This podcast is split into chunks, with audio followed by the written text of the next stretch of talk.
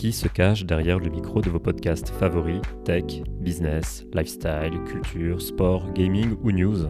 C'est exactement ce que nous découvrons dans Offcast, le off du podcast français et francophone. Nous partons deux à quatre fois par mois dans les coulisses du podcast français à la rencontre des acteurs de cet écosystème véritablement effervescent. Dans chaque épisode d'Offcast, vous découvrirez le profil, la personnalité et la passion du ou de la host mais aussi son parcours, ce qui l'a amené à créer son podcast, comment il ou elle trouve ses sujets, ses invités, sa vision du développement d'une communauté autour de ce format et ses conseils pour découvrir, comprendre et adopter l'esprit podcast. Je suis Raphaël Grieco, grand fan de podcast, et je suis également à l'origine de l'initiative Podcast Makers qui réalise les podcasts Offcast. Et oui, Podcast Makers, c'est la première communauté française 100% indépendante de podcasteurs passionnés. Si toi aussi tu es host ou si tu produis un podcast existant, rejoins cette toute première communauté réservée aux hosts et éditeurs de podcasts sur www.podcasts.makers.com. Avant d'entamer ce nouvel épisode, un dernier mot sur le format d'Offcast.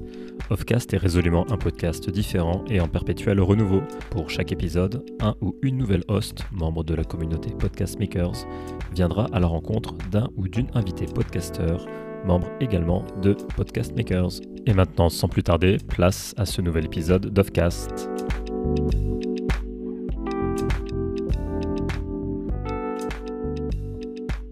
Bonjour Alina, je suis ravie d'être euh, ta host sur ce Offcast.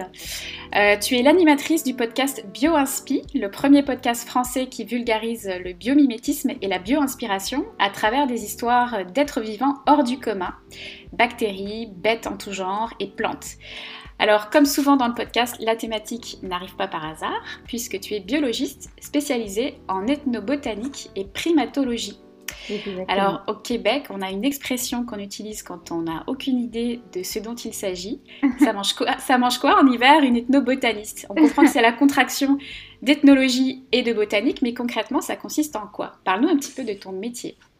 En fait, ethnobotanique, c'est vraiment un, mot qui va désigner la relation qu'on va entretenir en tant qu'humain avec les plantes. Donc ça peut euh, aussi bien couvrir tout ce qui est usage traditionnel euh, du bois quand on, construit des, objets. Mais moi, dans mon cas, c'est vrai, comme, comme tu l'as dit, je suis biologiste euh, et mon intérêt, c'était de comprendre plutôt comment est-ce que les plantes peuvent nous apporter un bénéfice sur le plan nutritionnel, sur le plan médical.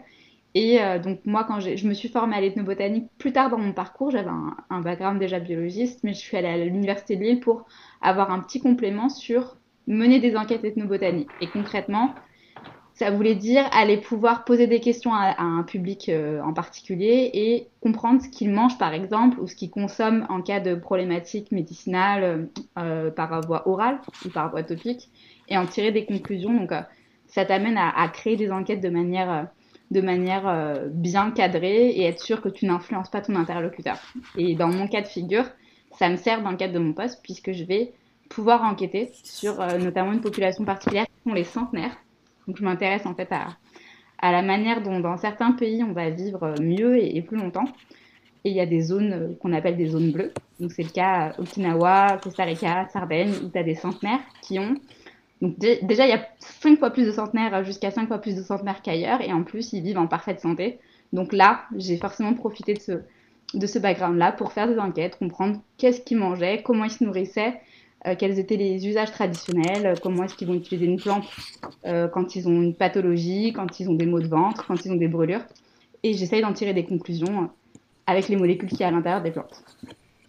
Ok, et tu, en gros, ton, ton, boulot, ça consiste à identifier des innovations à partir de l'observation de, de, la nature et des humains, d'après ce que je comprends, et à les mettre au service de différentes industries, comme par exemple celle du bien-être ou des green tech.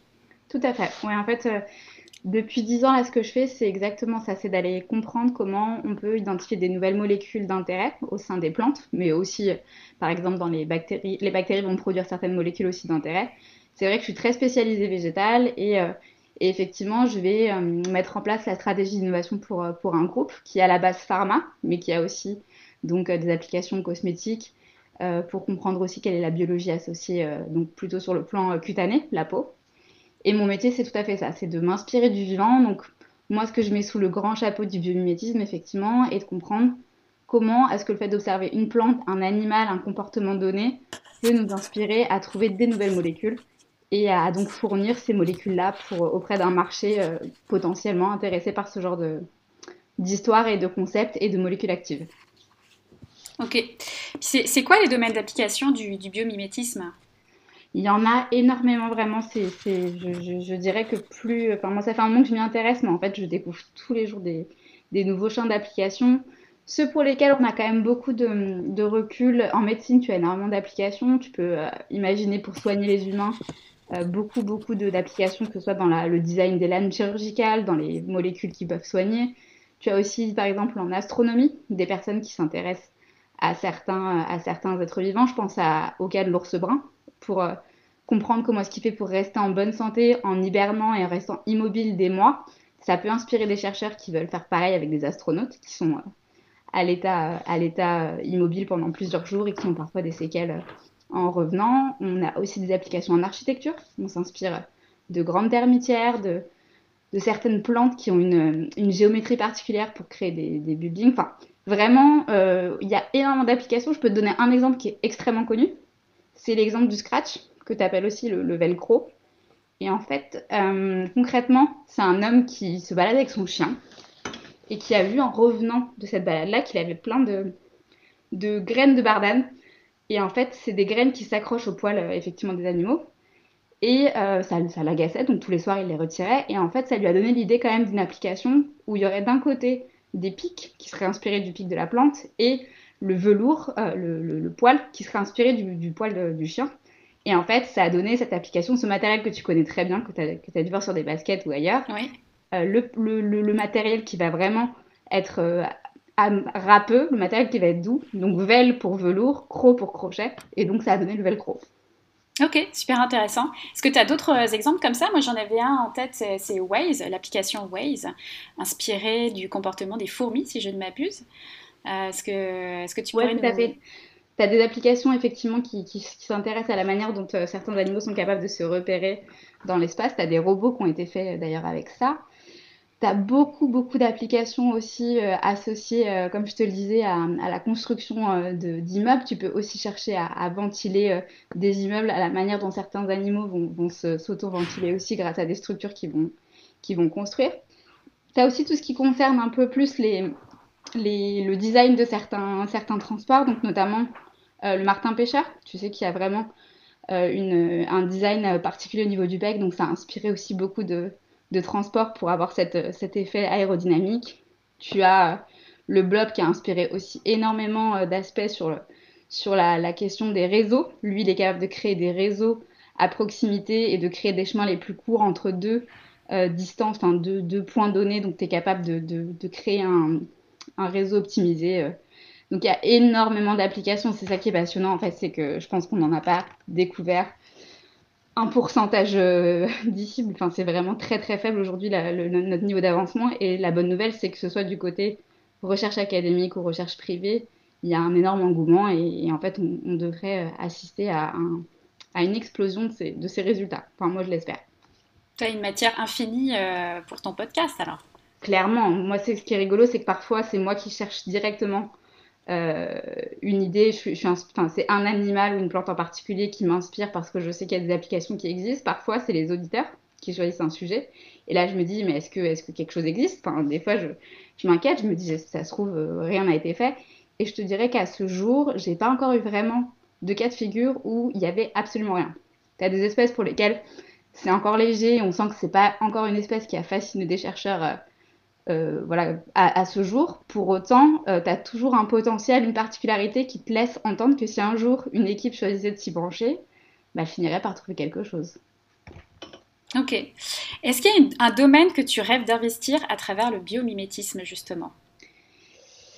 Alors, dans le biomimétisme, la, notion que tu as quand même, euh, qui est un petit peu sous-jacente, c'est que c'est pas uniquement trouver l'idée, s'en inspirer et faire euh, un projet qui, arrange une entreprise ou une industrie, il y a quand même l'idée de, rétribuer aux vivants.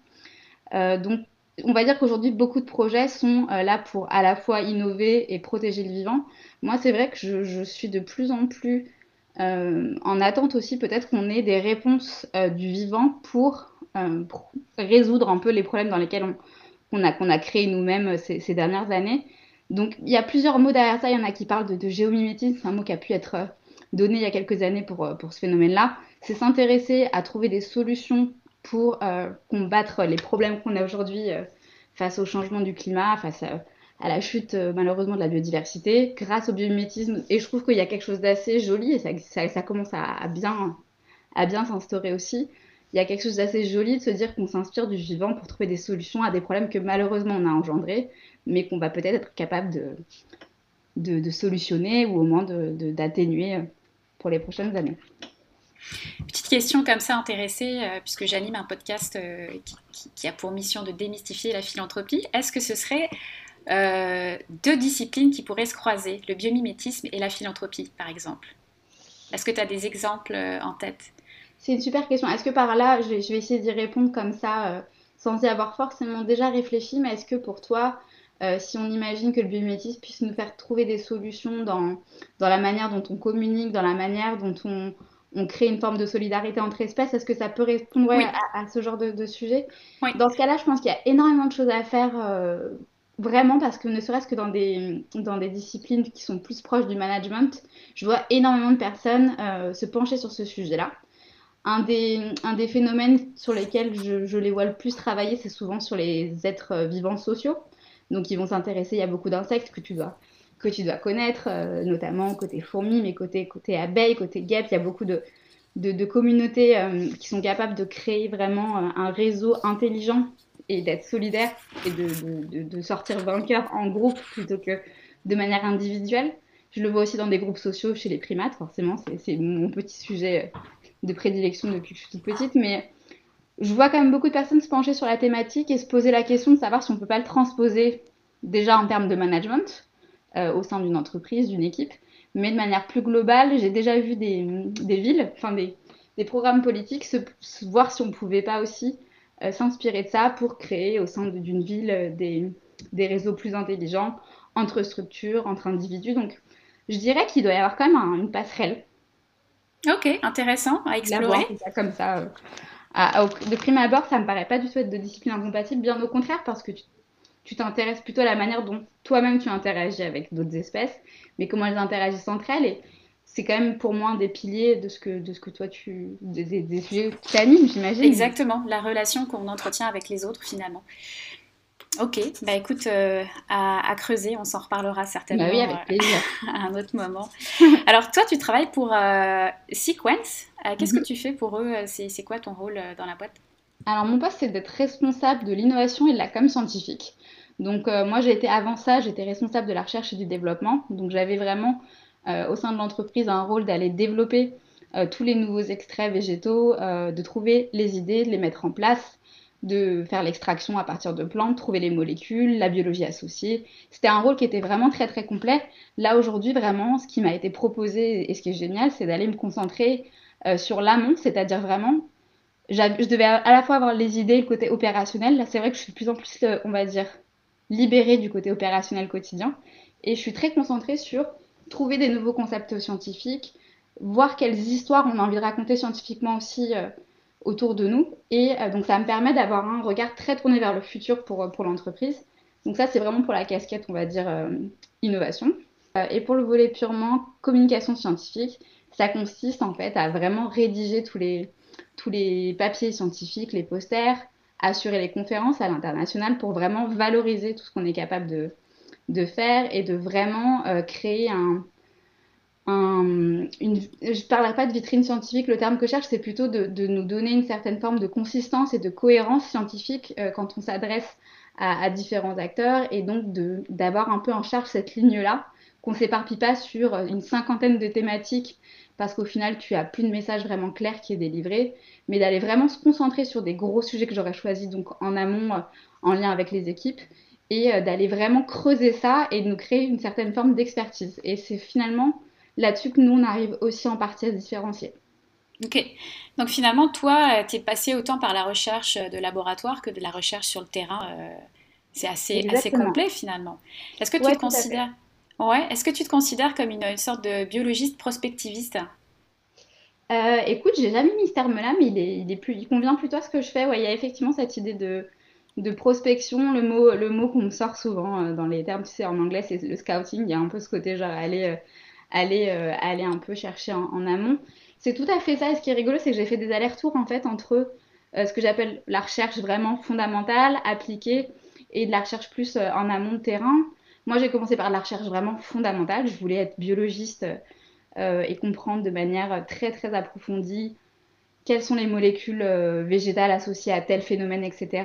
Finalement, je me suis dit, la recherche appliquée, euh, comprendre mieux comment est-ce qu'on peut les extraire, ces molécules, qu'est-ce qu'on peut leur faire dire d'un point de vue biologie, donc avec euh, un, travail plutôt en laboratoire privé. C'est ça qui m'a ensuite attirée. Et là, je dirais que depuis 3-4 ans, je reviens à un rôle un peu plus encore en amont, où c'est ni de la recherche poussée sur les plantes en les explorant dans leur, dans leur composition, mais en allant chercher en amont en quoi elles ont un rôle sur Terre, quelles, quelles, relations elles entretiennent avec les, hommes, les animaux, puisque je m'intéresse à la manière dont les animaux se soignent en mangeant certaines plantes. Donc, euh, c'est ce que j'appelle moi plutôt de la recherche fondamentale, puisque c'est euh, d'aller vraiment découvrir des phénomènes euh, et d'aller réenquêter, ce dont on parlait tout à l'heure sur les enquêtes ethnobotaniques, sur des infos en plus qui risquent de se perdre. L'ethnobotanique, la beauté de cette discipline, c'est que c'est aussi une façon de s'assurer qu'on ne perde pas ces messages-là et ces, connaissances-là. Et quand je m'adresse à des centenaires, bah, malheureusement, dans leur famille, il y a plus grand monde. Tout... Enfin, ils sont très entourés. Hein. C'est, Ce sont des populations généralement qui ont un cadre familial, mais peut-être pas un temps de parole comme on, a pu nous avoir avec nos grands-parents. Donc, c'est peut-être potentiellement des savoir-faire qu'on risque de perdre. Mhm. Oui, c'est comme du, du, patrimoine euh, immatériel, quoi. Exactement. Alors, euh, Aïna, on va parler à présent de ton podcast. Ta première saison a été euh, sponsorisée euh, par Sequence, donc l'entreprise pour laquelle tu travailles, par Biomim Expo et Premium Beauty, Beauty News. est-ce que ton podcast est le fruit d'un projet intrapreneurial avec ta boîte ou est-ce que c'est un projet perso? Alors en fait, je dirais que c'est un petit peu des deux. C'est un projet moi, que j'avais envie de faire depuis un certain moment. Euh, vraiment, le sujet du biomimétisme me fascinait. Je voyais bien quand même que ça, parlait aux personnes à qui j'en parlais autour de moi. Quand, je, j'évoquais ce sujet-là, euh, je sentais quand même que ça faisait écho. Donc je m'étais dit, il y a aussi un potentiel euh, de vulgarisation assez, assez large. donc ça me trottait dans la tête depuis un certain nombre d'années, sauf que je pense que j'avais peut-être une, vie, une vie qui s'était remplie de manière à ce que je puisse pas créer ce, projet-là en parallèle. Et franchement, le déclic s'est fait au moment du confinement. Euh, là, le premier confinement en mars 2020, j'ai eu deux semaines de vacances en fait euh, confinées. Et, j'ai eu un mélange d'angoisse de mais comment, comment je vais remplir mes, journées pendant deux semaines à pas pouvoir sortir? Et en fait, très vite, ça, m'a, ça a été un peu pour moi l'idée de. En fait, t'as plus d'excuses, quoi. Ça y est, c'est, c'est un projet que tu voulais faire. Tu savais pas vers quelle boule prendre quand, quand, le, quand, le, quand le démarrer. Donc, j'ai profité de cette pause un peu obligée pour, euh, pour le créer, le mettre en place, écrire des premières choses assez rapidement. Et, euh, et, je voulais aussi en faire un peu bénéficier euh, l'écosystème dans lequel j'étais, donc bien sûr mon entreprise qui, me laissait déjà travailler sur ces sujets-là et qui, qui, a tout de suite été partante pour que je prenne la parole sur ces sujets-là, puisque ça faisait sens par rapport à, nos thématiques de recherche. J'ai aussi été vachement soutenue par, par la Biomim Expo, donc qui est cette fameuse expo de référence chaque année sur le biomimétisme. Donc c'est porté par Alain Renaudin qui est vraiment un passionné de biomimétisme et, euh, et dès que je lui ai parlé du sujet, il m'a dit ah, mais non, on te, suit à, 2000% aussi. Et c'est un média aussi qui s'appelle Premium Beauty News qui m'a euh, dit que ça pouvait faire sens aussi pour eux d'être associés à ça. Ils avaient aussi envie de s'exprimer sur des sujets euh, autres que uniquement la beauté. Donc disons que c'est vraiment moi qui ai porté le sujet. C'est un support qui est, on va dire, qui, est plus de l'ordre de on te suit donc c'est aujourd'hui quelque chose sur lequel j'ai quand même beaucoup de, beaucoup de liberté d'initiative. Mais euh, ça m'a aidé, je crois, aussi à me lancer. Ok. Oui, bah oui, parce qu'effectivement, quand tu as la chance de démarrer ton podcast avec déjà des sponsors, euh, d'abord c'est assez, assez rare. Euh, et puis ce que je comprends, c'est que c'est arrivé assez naturellement du fait de ton appartenance à l'écosystème. Et puis ça s'est fait très rapidement, quoi. Ouais, je ne sais pas si tu as la même perception que moi de, de ce format-là. Euh, le podcast, en fait, on sait que c'est pas un format sur lequel. Les formats qui ont vraiment tenté euh, d'être uniquement basés sur du positionnement de marque et de, trop, vraiment générer euh, une publicité trop visible, c'était franchement pas des, formats qui, prenaient beaucoup auprès, du, public parce que on est saturé de pubs, que ce soit sur nos ordinateurs, à la télévision pour ceux qui l'ont ou à la radio. Donc c'est vrai que le podcast, c'est un format un peu libre et sur lequel je pense qu'il y a peut-être effectivement encore aujourd'hui une certaine forme de, de liberté et de caractère formel-informel qui permet un peu aussi de, de se dire qu'on prend, euh, on prend euh, la parole de manière un petit peu moins sérieuse. Je sais pas si c'est le terme, je sais pas quelle est ta perception des choses, mais euh, ouais, tu peux plus laisser libre cours à une certaine forme d'imagination, d'imaginaire au global, de tonalité, de ton que tu vas de prendre ou de posture. Et ça, je trouvais que c'était hyper intéressant pour ce sujet-là. Puis aussi, en tant que vulgarisatrice scientifique, le format podcast qui est de plus en plus un format d'apprentissage, est-ce que c'est quelque chose que tu avais déjà envisagé comme tel euh, à ce moment-là euh? Alors, ce qui est très très rigolo, ce qui s'est passé, je l'ai un, peu, euh, je un peu découvert au fur et à mesure des, épisodes. Moi, au départ, je m'adressais franchement à un public un, peu, un peu proche de moi, entre guillemets, dans l'idée que je pensais m'adresser à des personnes un peu geeks de la biologie, déjà intéressées par ces sujets, pour lesquels ça allait faire écho et que ça allait, dont ça allait piquer la curiosité. J'espérais euh, le rendre suffisamment accessible pour que ça entraîne de plus en plus de personnes qui ne sont pas initiées au sujet à se dire bah tiens, dès les premières minutes, je me sens pas exclue, ça peut s'adresser à moi, donc je vais écouter l'épisode. Il est court, il dure 10 minutes et il est quand même régulièrement entrecoupé de passages un peu plus légers pour créer un peu aussi de respiration, euh, respiration mentale. Et en fait, mon énorme surprise, ça a été le jeune public. Et donc, ouais, en fait, ce qui m'a surpris par la suite, c'est que euh, j'ai commencé à avoir des retours, moi, de la part de certaines familles euh, qui l'écoutaient à plusieurs, dont, dont, dont, des plus jeunes, et qui me disaient Mon fils adore ça, ma fille adore ça. Donc, j'essayais de comprendre au début, mais quel est le profil de ce genre-là? Est-ce que c'est des petits geeks de la bio, justement? Est-ce que c'est des gens qui, comme moi, sont fans de singes ou de dinosaures ou... Parfois, c'était le cas, parfois, c'était plutôt des, des, des enfants curieux, effectivement qui comprenaient pas tout parce que franchement mon ton n'est pas du tout euh, adapté on va dire à un public très jeune euh, mais qui ça allait générer des conversations comme l'épisode de dire 10 minutes. Les parents à la fin de l'épisode euh, avaient des questions auxquelles répondre auprès de leurs enfants donc parfois me les poser à moi. Et même auprès de mes proches c'est très rigolo mon filleul par exemple très souvent après un podcast il a il a 5 ans et il va s'enregistrer sur WhatsApp avec le portable de sa maman pour me poser des questions donc je vois qu'effectivement il y a des choses il retient pas tout mais qui qui résonne. Et ça a amené d'ailleurs en fait un, un, hébergeur de podcast pour enfants qui s'appelle Kiku euh, et qui m'a demandé quand on s'est croisé à un, festival de podcast si ça m'intéressait d'être sur leur plateforme. Au début, je lui ai dit de manière assez euh, transparente qu'il n'était pas forcément adressé aux enfants, que même si l'univers était un petit peu euh, sonore, où il y a des voix d'enfants qui, posent des questions notamment, il y a un univers un petit peu d'émerveillement enfantin, il se trouve quand même que le, contenu n'est pas vraiment adressé à eux. Et il m'a dit, écoute, je vais le tester dans la catégorie des, plus de 8 ans ou de 10 ans, si mes souvenirs sont bons. Et visiblement, il a, il a vraiment euh, considéré qu'il y avait un public euh, de, tout petit pour ça aussi. Donc euh, ça me fait aussi réfléchir sur l'aspect pédagogique dont tu parlais. Je pense qu'effectivement, même si on ne s'adresse pas directement à une cible particulière, donc par exemple aux enfants, on peut imaginer que ça résonne. Oui, tout à fait. Et en même temps, l'immersion sonore est très présente dans tes épisodes. Donc, d'ailleurs, est-ce que c'est toi qui fais de l'écriture sonore? Oui, tout à fait. Là, pour le coup, d'un point de vue de A à Z, aujourd'hui, c'est un, podcast qui, se fait encore sur, on va dire, sur du temps libre, sur euh, souvent euh, le week-end, le soir. Et c'est aujourd'hui moi qui ai appris un peu à monter de manière, de manière euh, plus, la plus efficace possible. Mais franchement, ça reste, ça reste, ça reste quand même assez artisanal. Mais oui, je, cherche quand même à créer des sons et, et un univers pour créer, comme je te disais, entre différentes rubriques, on va dire, une certaine forme de respiration, et pour que ça et pour que ça rende le contenu un peu plus un peu plus facile d'accès. Mais oui, à 100%, là, je, je, je, me suis un peu auto-formée euh, là-dessus. J'ai pu profiter, par contre, j'ai vraiment eu la chance au tout début d'avoir euh, une petite, euh, on va dire une petite masterclass, je vais dire, de quelques heures de Pénélope Boff que tu connais sûrement. Oui, bien sûr. Et qui est donc podcasteuse en France de référence avec son podcast L'Arnaque. Et elle, franchement, elle m'a plutôt aidé. Alors, elle m'a donné les premiers, les premiers outils un peu, tu vois, sur Audacity, etc. J'ai vraiment pu me familiariser avec l'outil grâce à elle. Mais je dirais que presque d'un point de vue ton et, euh, et lâcher prise, j'aurais peut-être pris un ton euh, un peu plus.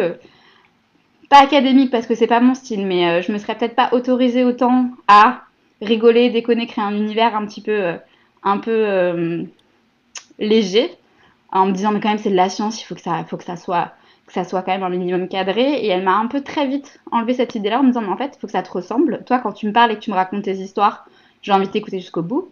mais il faut que tu fasses pareil avec tes auditeurs en fait. Il faut que tu t'adresses à eux comme tu t'adresses à moi. Et sur la première écriture, je me rappelle de la bande-annonce, elle m'avait aidé pour la bande-annonce. Plusieurs fois, elle me disait, mais, mais, euh, mais, mais c'est pas. Enfin, tu peux le dire de manière tellement plus euh, euh, à ta façon, mhm. avec des mots qui sont peut-être peut-être pas les plus évidents à lâcher comme ça sur un format qui va être écouté, mais c'est les tiens. Et en fait, je crois que ça m'a quand même enlevé un certain nombre de d'injonctions ou de peut-être de, de freins au démarrage. Ok.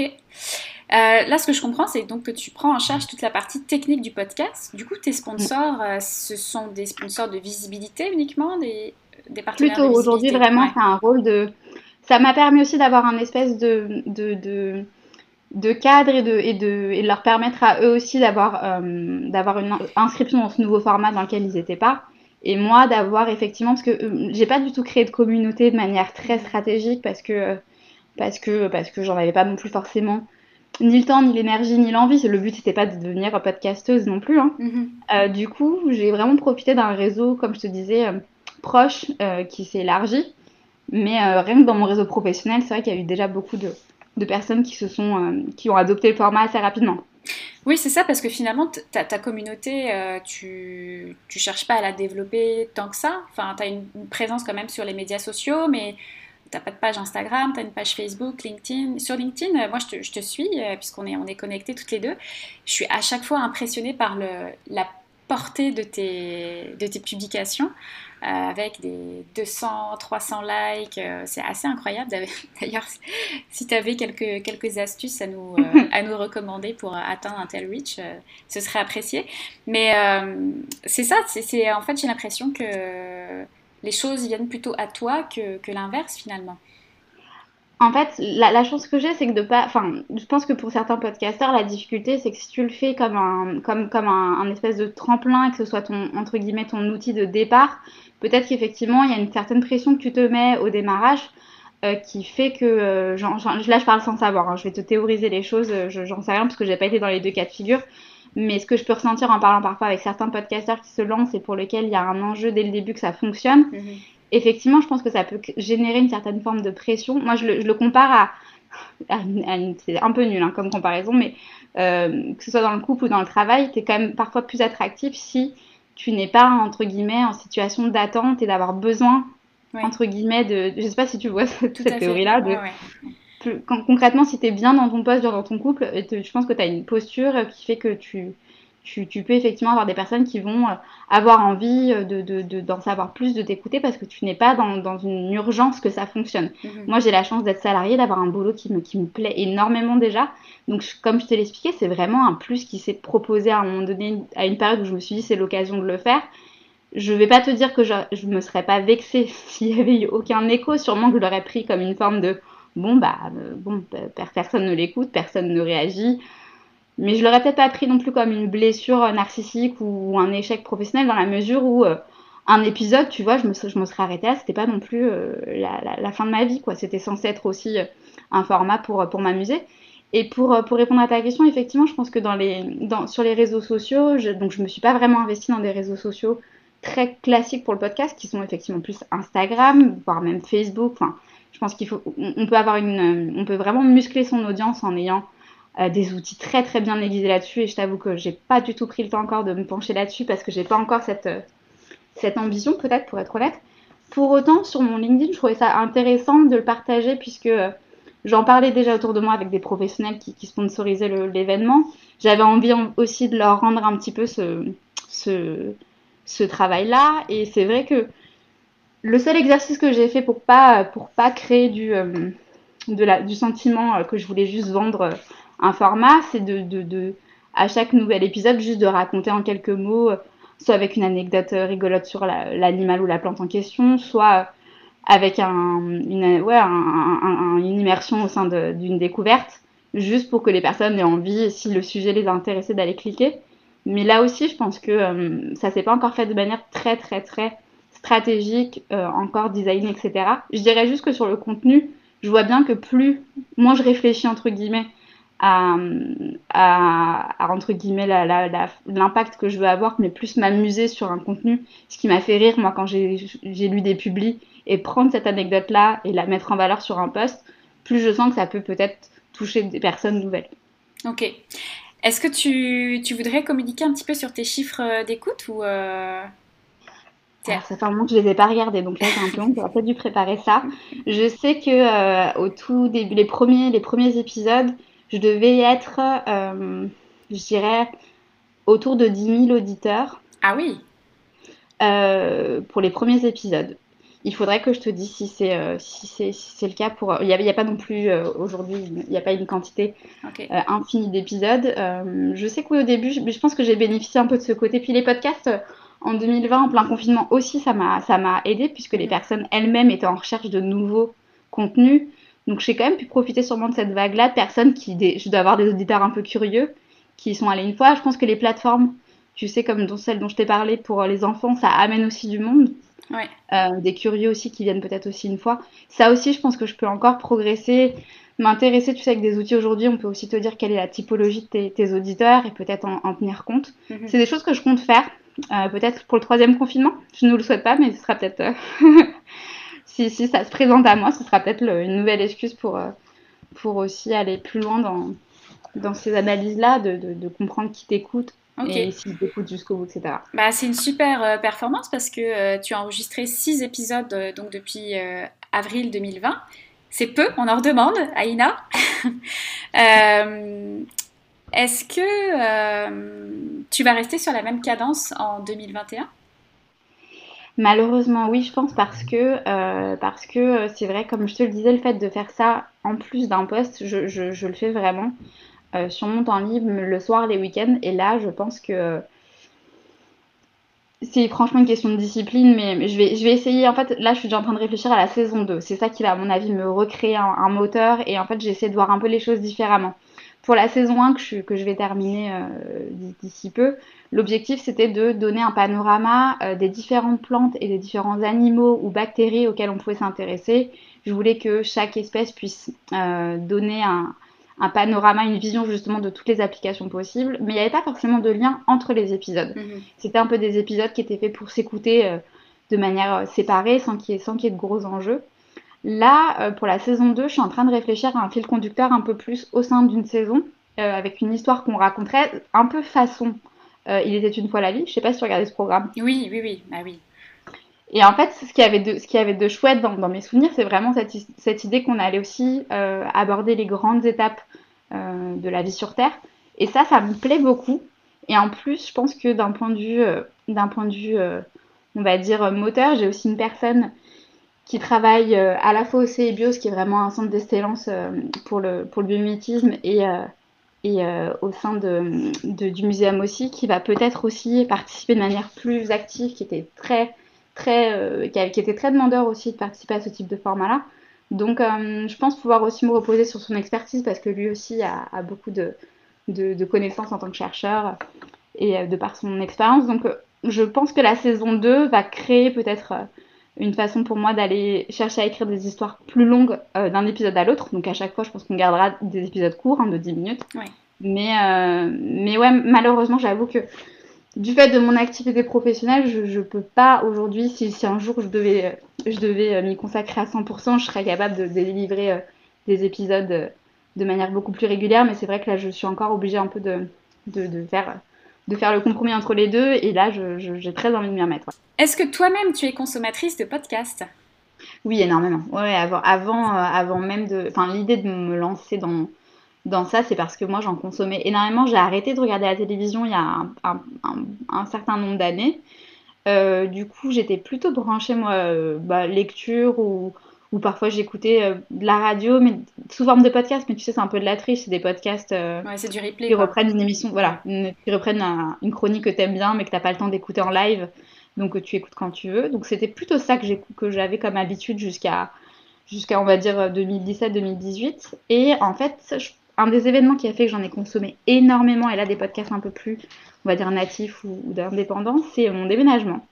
En fait, je devais faire plein de cartons Enfin, c'était vraiment un gros gros déménagement à gérer. C'était des week-ends euh, entiers sur lesquels je devais me consacrer à ça. Et j'étais frustrée de ne pas voir la télé parce que de toute façon, j'avais pas la télévision. C'est le seul moment où j'aurais eu envie de rallumer la télé pour, tu vois, avoir un truc un peu de fond et ne pas sentir les journées passer. J'avais pas de possibilité de lire parce que quand tu dois trier, tu ne peux pas lire. Euh, donc je me suis remis à écouter beaucoup de chroniques radio et puis j'en ai fait vite le tour et là j'ai commencé grâce à mon appli de podcast à, aller chercher d'autres choses, d'autres contenus et j'en ai consommé mais peut-être pendant deux mois une quantité impressionnante mais sur tout, mais vraiment sur des sujets qui n'avaient rien à voir entre eux, aussi bien sur, sur le féminisme, sur le développement personnel, sur des, sujets euh, plus poussés en politique. Enfin j'avais vraiment une consommation assez étrange de podcasts mais je sentais que ça me nourrissait. C'était une façon de me nourrir aussi, de ne pas perdre ce temps-là. Et, du coup, cette période, je la vis un peu comme une période où j'ai appris énormément de choses, tout en choisissant si je gardais cette assiette-là plutôt que ce. Enfin voilà, en ayant des, des considérations assez euh, ennuyeuses, mais en, en, étant nourrie de sujets hyper différents. Quoi. Donc, euh, là, ça a été vraiment la période à partir de laquelle j'ai plus vraiment pu euh, m'arrêter d'écouter, de découvrir des formats différents chaque semaine. Et est-ce que ta consommation a décliné quand tu t'es mise à toi-même produire ton propre podcast? Parce que c'est souvent ce qui arrive. Hein. Ouais, ouais, un tout petit peu. Ouais, pour être honnête, franchement, oui. Ou alors, on va dire que j'ai je l'ai écouté différemment, mais effectivement, quand toi-même, tu, parce que, enfin, il faut, faut, dire ce qui est, pour même quand tu le fais comme ça, en plus à 100% de A à Z, tu passes tellement de temps et d'énergie à créer. Hein. Moi, c'est des, des, épisodes minuscules et je peux y passer mes, deux week-ends entiers à plein temps. Donc, mhm. quand tu te dis que c'est pour à la fin, pour avoir 10 minutes, le, le, rapport, le rapport temps-investissement, des fois, il, peut être un peu euh, décourageant. Donc, ça dépend. Parfois, j'ai eu envie, au contraire, d'en écouter plein d'autres pour me, pour me dire que quand même, c'était chouette de, de, de, contribuer entre guillemets à, créer ce type de contenu, d'autres moments où franchement tu peux être un petit peu en overdose hein, pour être honnête et, et tu peux avoir cette envie de, de plus euh, de plus mettre grand chose dans tes oreilles entre guillemets. Là, je suis bah, justement comme je suis dans une phase depuis euh, depuis les, fêtes de fin d'année où, je, me consacre un peu à d'autres choses. Là, j'ai besoin de me reconcentrer euh, sur sur des sur des sur d'autres thématiques. je réécoute pas mal de podcasts et je sens que ça me redonne envie de réenregistrer. Donc donc donc ouais, pour moi, c'est il y a des rythmes un peu différents dans en fonction de, de, des périodes de ma vie. Ouais. Alors, qu'est-ce que tu écoutes justement?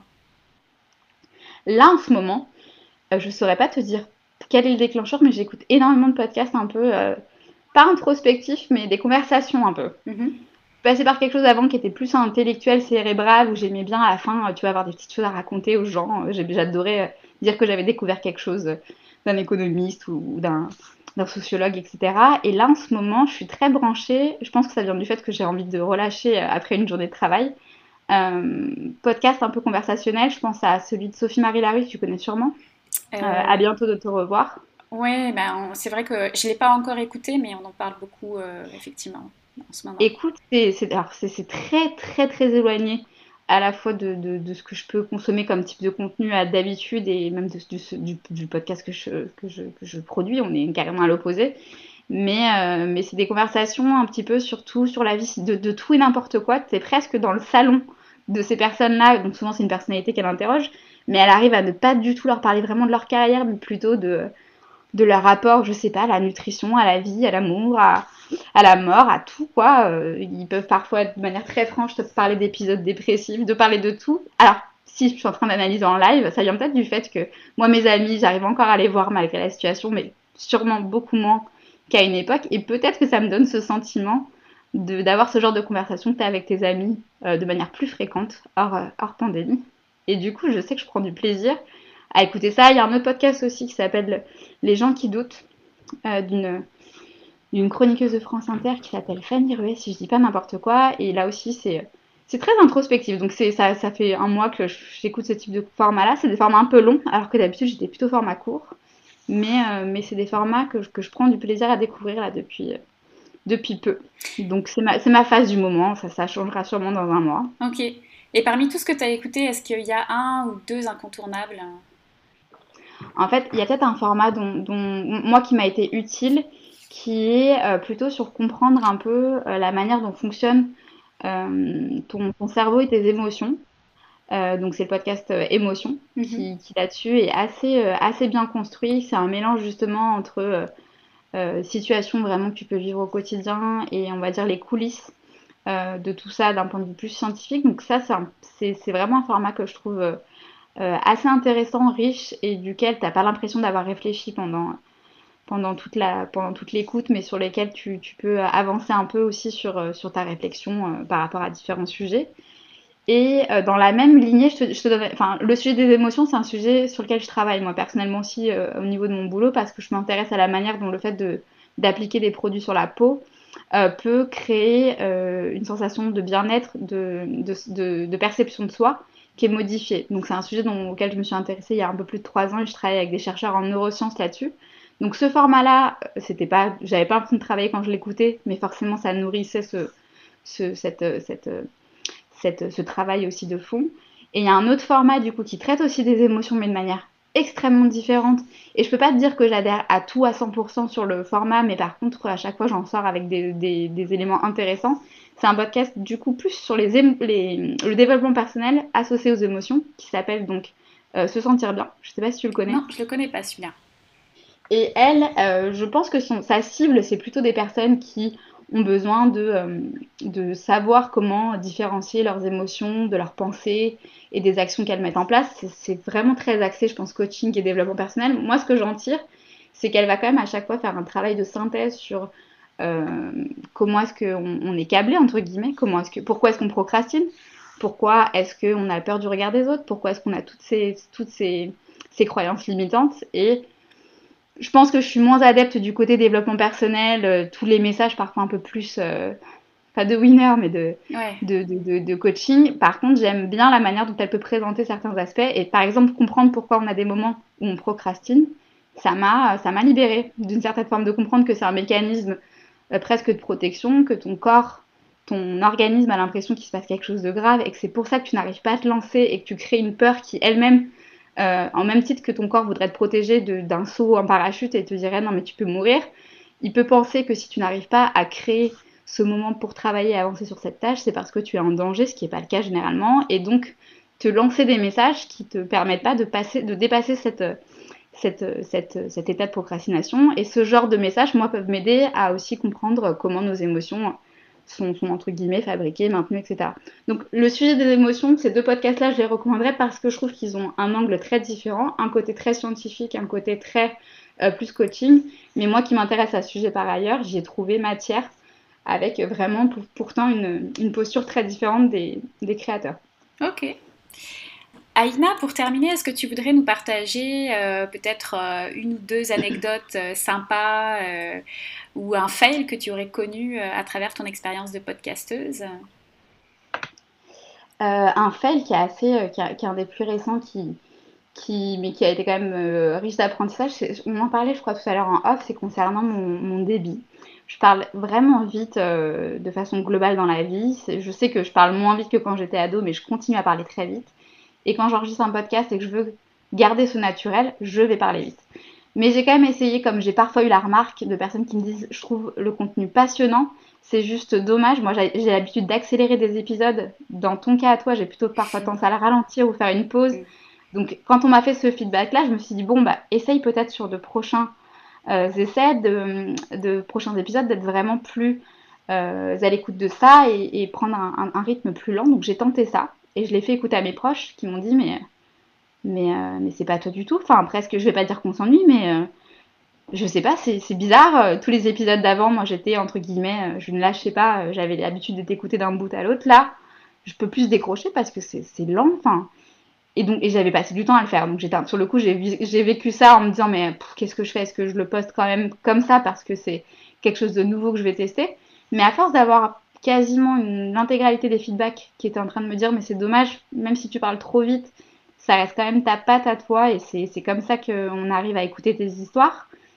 Ça m'a conforté dans l'idée que bah, malheureusement, même si je veux m'adapter entre guillemets et essayer de, de remplir le plus de critères, euh, y compris celui du confort de l'écoute, mm -hmm. si c'était pour perdre entre guillemets en, en, intérêt et ne pas du tout garder l'attention des auditeurs, je n'étais pas encore prête à ça, donc j'ai réenregistré l'épisode à ma façon, avec un petit peu moins de temps d'aération, de, pause. Et quand je l'ai fait réécouter, c'était pourtant quasiment le même contenu, tu vois. Et là, ils m'ont dit, bah oui, ok, il n'y a, pas photo, c'est ça qu'on veut entendre. Donc, je ne dis pas que ça va pas être quelque chose que je vais retenter par la suite autrement. Euh, grâce justement bah, à la communauté euh, Podcast Maker que tu connais très bien, on a vraiment aussi la chance d'avoir des coachs. J'ai posé la question à une coach vocale qui, qui m'a dit qu'effectivement, il y avait sûrement un exercice à faire autrement pour pas perdre en dynamisme et en, en naturel. Donc je vais quand même y travailler. Mais c'est rigolo, c'est un des fails où je me suis dit, t'as as, tenté de faire la bonne élève, de prendre le rythme qui t'était demandé et, tes proches t'ont juste dit, bah, c'est dommage, on, ne te reconnaît pas. Ouais, c'était trop, trop lisse, trop. Puis en plus, c'est sur des épisodes courts de 10 minutes, donc c'est vrai que ça s'écoute très bien en x1. Euh, c'est hyper pétillant, dynamique. Euh, ton, ta signature sonore aussi est, ultra dynamique, donc euh, c'est vrai que ça, a dû créer un décalage entre les deux. Mais il y a des personnes qui aiment bien aussi prendre le temps. Je pense que c'est peut-être un, un public qui, ne, pour l'instant, ne me dit pas qu'il va s'écarter du contenu parce que je vais trop vite. Mhm. Mais je pense qu'il y a des personnes qui adorent aussi euh, avoir le temps de digérer chaque info, etc. Mais, euh, mais c'est vrai qu'en fait, j'accepte aussi avec le temps de me dire si, si en fait, euh, mon, entre guillemets, mon, style ou mon, ou mon phrasé euh, est pas adapté, en fait, je pense qu'ils trouveront d'autres formats qui le seront et c'est pas très grave. Il faut que j'y travaille et que j'en tienne compte parce que ce serait dommage de passer à côté de cette opportunité de, de, de, de, de t'adresser au plus grand nombre. Mais, mais ouais, j'ai plutôt écouté, enfin, j'ai fait confiance au fait que dans la vie de tous les jours, je peux pas maintenir ce rythme-là et je dois sûrement être, euh, je dois me faire un cercle d'amis, de professionnels, de personnes qui sont capables de supporter ce, rythme, quoi, entre, entre guillemets. Super, bah écoute, merci beaucoup Alina. Est-ce que tu peux nous rappeler euh, les liens pour écouter ton podcast? Euh, Est-ce que tu as une newsletter? Est-ce que comment on fait pour suivre ton, actualité? Alors le podcast Bioinspi, donc il va être disponible sur toutes les plateformes, Acast, Spotify, Deezer, on peut le trouver sur tous ces formats-là. Donc, comme je disais, pour les parents qui, veulent découvrir ce podcast-là au travers de plateformes pour enfants, euh, ils peuvent passer par Kiku aussi. Donc, il y aura d'autres formats euh, aussi euh, sur les animaux, sur d'autres histoires qu'ils pourront découvrir. Kiku qui s'écrit K-E-E-K-U. Hein. Tout à fait. Il y a d'autres personnes aussi, d'autres moteurs de recherche qui m'ont proposé de le mettre, mais j'avoue que je les ai plus en tête. Mais je sais qu'il est disponible sur d'autres plateformes aussi. Euh, moi, j'avais lancé au tout début euh, du podcast une chaîne YouTube qui n'est pas forcément alimentée parce qu'elle n'est pas en plus non plus adaptée au format audio comme tu dois le savoir. Pour autant, elle existe et les, épisodes sont aussi retranscrits là-dessus. Euh, et non, dans ce cas, si les, personnes sont intéressées pour en savoir plus de façon globale sur, sur ce contenu-là, moi, je les invite soit à me suivre bah, sur LinkedIn, c'est là que je suis la plus active, donc Aina Keros, effectivement, euh, ils pourront suivre aussi les, les, les coulisses parfois d'un épisode où, je présente parfois certains, certains chercheurs avec lesquels euh, je, je, je, discute parce que mes épisodes sont construits avec des chercheurs spécialistes des sujets en question. Euh, sur Facebook, je suis moins active, mais il y a effectivement une page qui avait été créée. Euh, donc euh, moi, j'invite les personnes à me suivre plutôt sur, sur, sur les plateformes classiques ou, ou sur LinkedIn s'ils veulent en savoir plus sur, sur mon travail et sur les sujets qui m'animent. Ok, donc pas de newsletter pour l'instant. Est-ce que c'est euh, est -ce c'est quelque chose que tu vas développer par la suite ou pas nécessairement? Écoute, j'en rêverais, mais je te dis, je pense qu'aujourd'hui c'est... C'est le euh, temps. Ouais, vraiment, c'est le temps. Comme pour beaucoup de personnes qui sont salariées et podcasteurs euh, en plus, entre guillemets, c'est vraiment le temps qui, qui, le, qui, le, qui, va, qui va me manquer. Mais dans un monde où, où j'arriverai à m'y consacrer de mieux en mieux et à, et à être peut-être de plus en plus rapide, pourquoi pas Super, bah, merci beaucoup Aïna. Merci à toi Charlène. À bientôt. À bientôt.